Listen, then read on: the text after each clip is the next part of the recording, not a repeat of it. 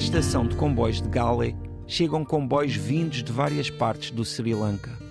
Para um lado, ficam ruas de comércio, estradas cheias de carros, motas, tuk-tuks a andarem devagar, a precisarem de prestar atenção às pessoas que caminham e que não cabem nos passeios.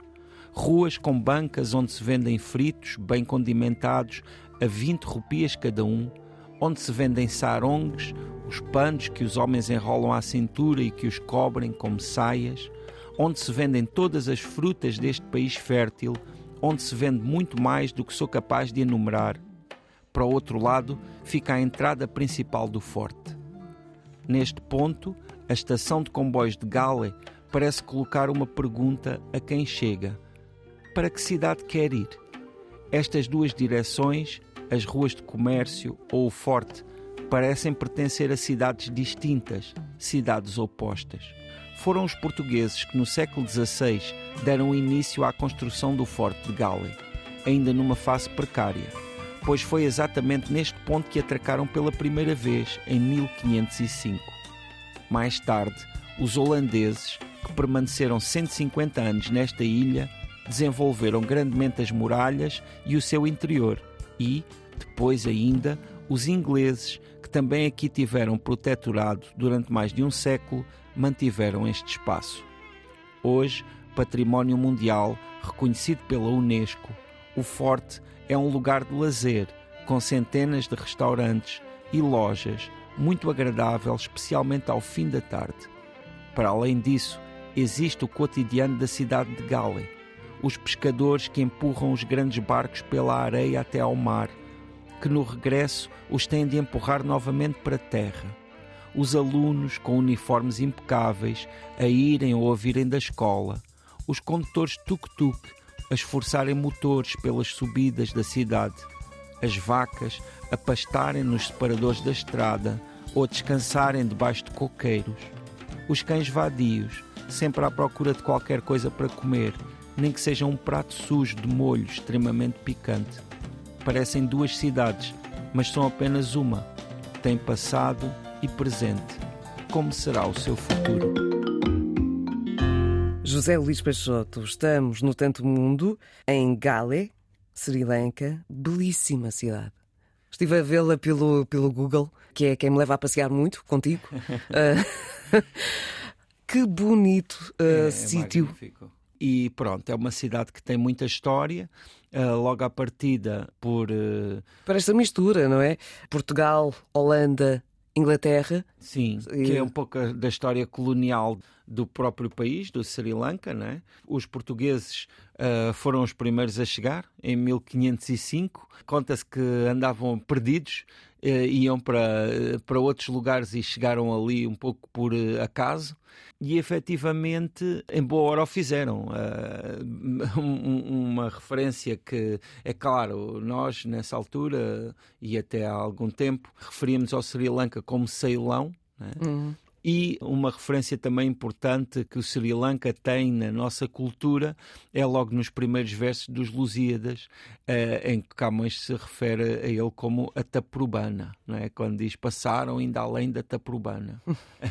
Essa era, era foram ainda além, a primeira né? referência depois, que nós depois temos. de Ceilão e efetivamente é hoje um lugar que eh, esta cidade em particular tem esse forte, que é esse espaço onde se encontram todas essas referências coloniais e depois tem a cidade mais contemporânea, é? uhum. onde aí existe uh, já uma outra realidade. Porque dentro do forte Logo, por exemplo, há um aspecto que marca muito, que é o facto do trânsito ser condicionado. Porque estando património dentro de muralhas, é património da Unesco, não é um lugar onde também exista toda aquela vida frenética da, da cidade e por isso há uma paz logo ali enorme, não é? É o lado uh, que é chamado uh, por vários uh, sites que vendem o Sri Lanka como destino turístico como a parte mais exótica,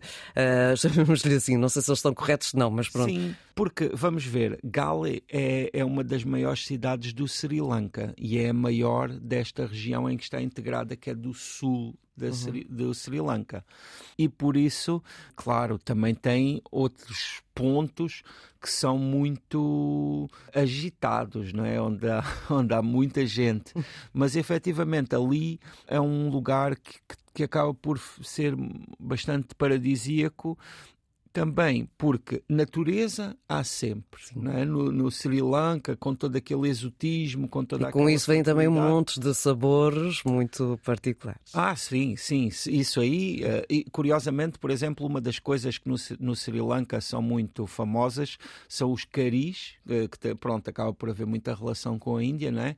Mas que ali muitas vezes são caris de, em que se come com jaca, aquela fruta tropical que é bastante doce ou com outras frutas, por exemplo, e, e, é muito fora do comum, não é? Com arrozinho e tal, aquele, aquele molhinho do caril e depois essas frutas faz assim uma, uma um contraste fora muito do comum. Sim. Também muitas vezes com coisas do mar, porque pronto, por falar em mar, está sempre perto do mar. Por falar em mar, José Luís Peixoto, eu vi aqui umas imagens que me chamaram logo a atenção que tem a ver com os pescadores. Sim. Não sei se terás encontrado. Sim, Portanto, sim. uma espécie de umas estacas que são encaixadas ah, no mar. Aquelas que os, que os pescadores ficam lá, de certa forma, equilibrados em cima. Sim, é? como é que... a minha primeira questão é com as ondas, como é que aquilo se segura? Pois. E ainda mais com uma pessoa lá em cima, com uma cana, a tentar pois, pescar pronto, peixe. Eu, eu acho que esse tipo de pesca ele é muito particular, é uma pesca tradicional. Que só deve existir ali, eu nunca tinha visto sim, esta imagem. Sim, só existe ali uh, e que é uma pesca uh, que hoje em dia já está um pouco em declínio. Uh, é mais para turista ver. em alguns casos é assim, efetivamente. Mas não deixa de ser altamente apelativa para as redes sociais. Pois. é? Porque é muito fotogénica. Sim, é. Mas, mas, também é, mas também realmente é uma das marcas fortes de, do que são as imagens do Sri Lanka. Mas hoje em dia a pesca real acaba por acontecer em barcos, com redes, e ainda assim é bastante artesanal, digamos, porque a maioria de, desses barcos são barcos a remos, não é? Uhum. apesar de serem barcos bastante grandes, que chegam a levar assim pelo menos mais do que uma dúzia de pessoas lá. É, muito embora uh, se perceba que, que, que, este é um tipo de, de, pesca que será neste momento mais para a atração turística, certo. mas de facto é muito curiosa a forma como estas pessoas ficam um, naqueles troncos sim, ali no, sim, meio, sim. No, é, no, meio do mar a tentar pescar. De resto, falámos aqui sobre uma estação de comboios que pareceu-me que pode ditar a tua viagem, não é? Tem duas direções e ou vais para o lado mais. Sim. Uh... Bem, uh, no, no Sri Lanka.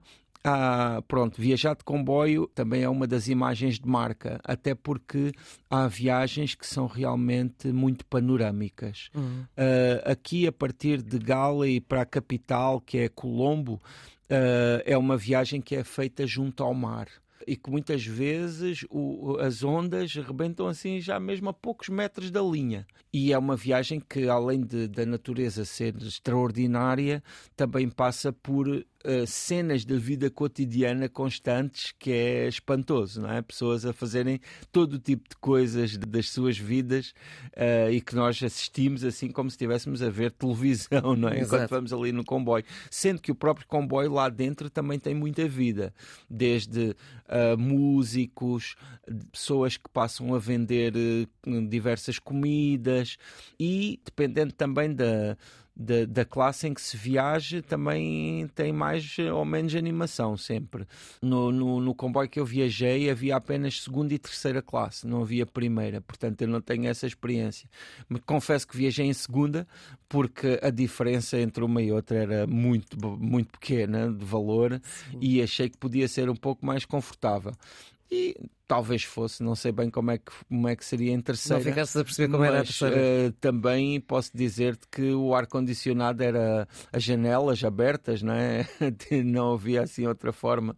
Sendo que às vezes era complicado porque chovia e tinha de fechar as janelas, mas o calor continuava a ser É o clima tropical. E então não, era, não, não foi assim uma viagem muito fácil, sendo que hum, de Gale até Colombo não, são cento e poucos quilómetros e essa viagem demora mais de quatro horas.